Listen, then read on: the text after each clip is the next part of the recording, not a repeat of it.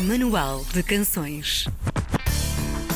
Foi a cidade de Guimarães que o viu nascer em 1995 e cedo o fado lhe bateu à porta na figura da avó paterna, uma mulher escola que lhe mostrou os encantos do universo fadista.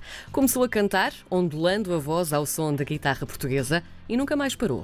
No ano em que se celebra o centenário do nascimento de Amália Rodrigues, arrisca também ele a sua homenagem com o lançamento do single Na Esquina de Ver o Mar, originalmente cantado pela diva do fado. Está disponível em todas as plataformas digitais desde o dia 22 de julho e conta também com um videoclipe delicioso filmado entre Lisboa e Guimarães. Em preparação está também o seu segundo álbum. Hoje abrimos então o nosso manual de canções com Miguel Xavier. Miguel, de Guimarães para o mundo, tenho a dizer-te que vens de um sítio absolutamente lindo, uh, pelo qual sou muito apaixonada.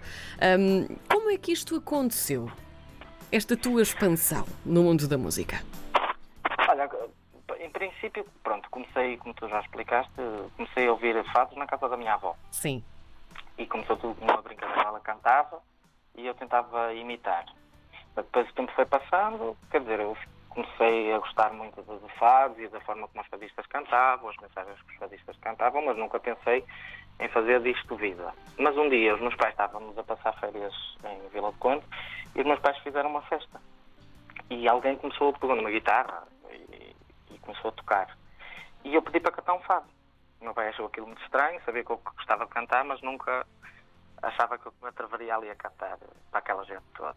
E, um, e eu cantei um fado e duas senhoras que estavam lá a assistir, não é? Uh, pediram autorização ao meu pai para me levar a uma casa de fado vadio em Vila do Conde e foi assim que tudo começou.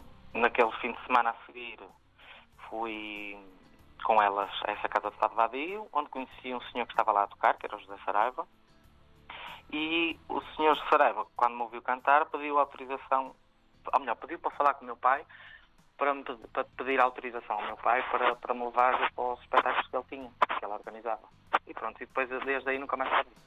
Tu, tu, dizes orgulhosamente, e nós já falámos disso, que a tua primeira grande escola foi realmente a tua avó.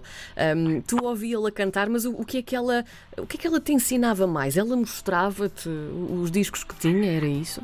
Sim, uh, mostrava-me os discos que tinha lá em casa, a forma, pronto, os fadistas que tinha. Depois eu também era muito curioso, gostava de saber a história dos fados, do, sei lá, do, não é que ela também tivesse muito conhecimento de, de, de, do fado tradicional, digamos assim, mas, mas mostrava-me os fadistas, quem eram os fadistas mais importantes da, do tempo dela, não é? Da época dela. Sim.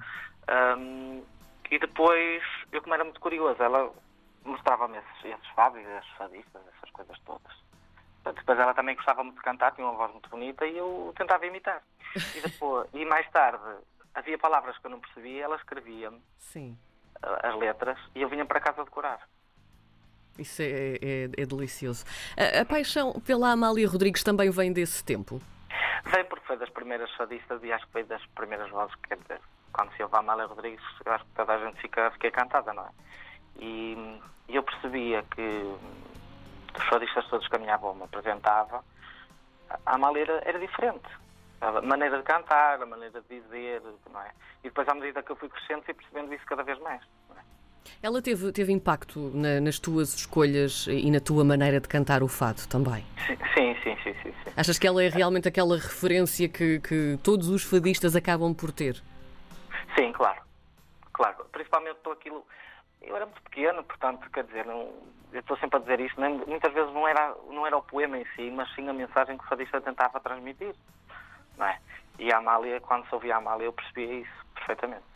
O fado tem aquela coisa muito mágica de um, o poder da voz conseguir também fazer-te arrepiar um bocadinho a, a, pele, não é? E é também o sentimento que fica. Tu optaste então por este ano, este 2020, tem sido um ano intenso, um, mas era também uh, o ano em que a Amália Rodrigues celebraria os seus 100 anos. E tu resolveste também homenageá-la desta forma com o lançamento um, na esquina de Ver o Mar, mas isto foi-te sugerido por alguém muito especial, não é? Foi, sim, senhor. Como é que aconteceu Bem? Neste ano se celebrava o centenário do nascimento da Amália, não é? Sim. Uh, queríamos fazer alguma coisa. Só que a Amália tem imenso, tem uma lista, um repertório enorme, não é? Sim. E então andávamos à escolha de qual é o fado melhor, qual é o fado. Pronto. E, e o Camané soube. que nós estávamos nesta busca de, de, de um fado para fazer uma, uma homenagem. Não é? E então Camané sabia da nossa dificuldade e disse: Olha, por que não gravar isto assim assim? E pronto, eu fiquei muito contente. Eu já conhecia o fado, não me lembrava dele, mas já o conhecia. E, hum, e pronto, e decidimos gravar na esquina de Vermar, que é um poema lindíssimo do Luís de Macedo e depois com música da Lauma, não é? E que foi também originalmente cantado uh, pela Amália.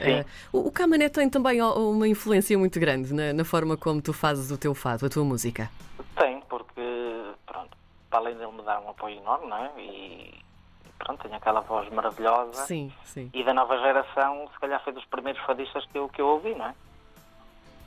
O, o teu segundo álbum também está, está a ser preparado, entretanto. O que é que podemos esperar?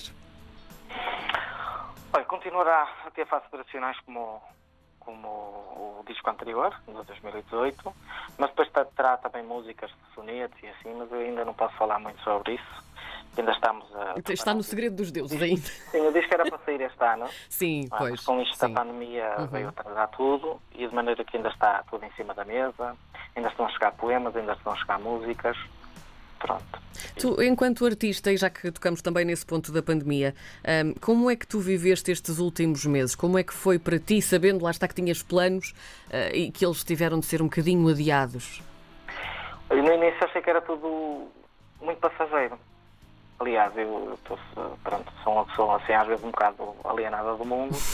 Quando disseram, olha, eu estava a trabalhar numa casa fechada, estou, e disseram, olha, vamos ter que fechar porque isto vai, vai, vai entrar, vai, esta pandemia vai, vai dar cabo disto tudo, não sei o que, vamos ter que parar um bocadinho.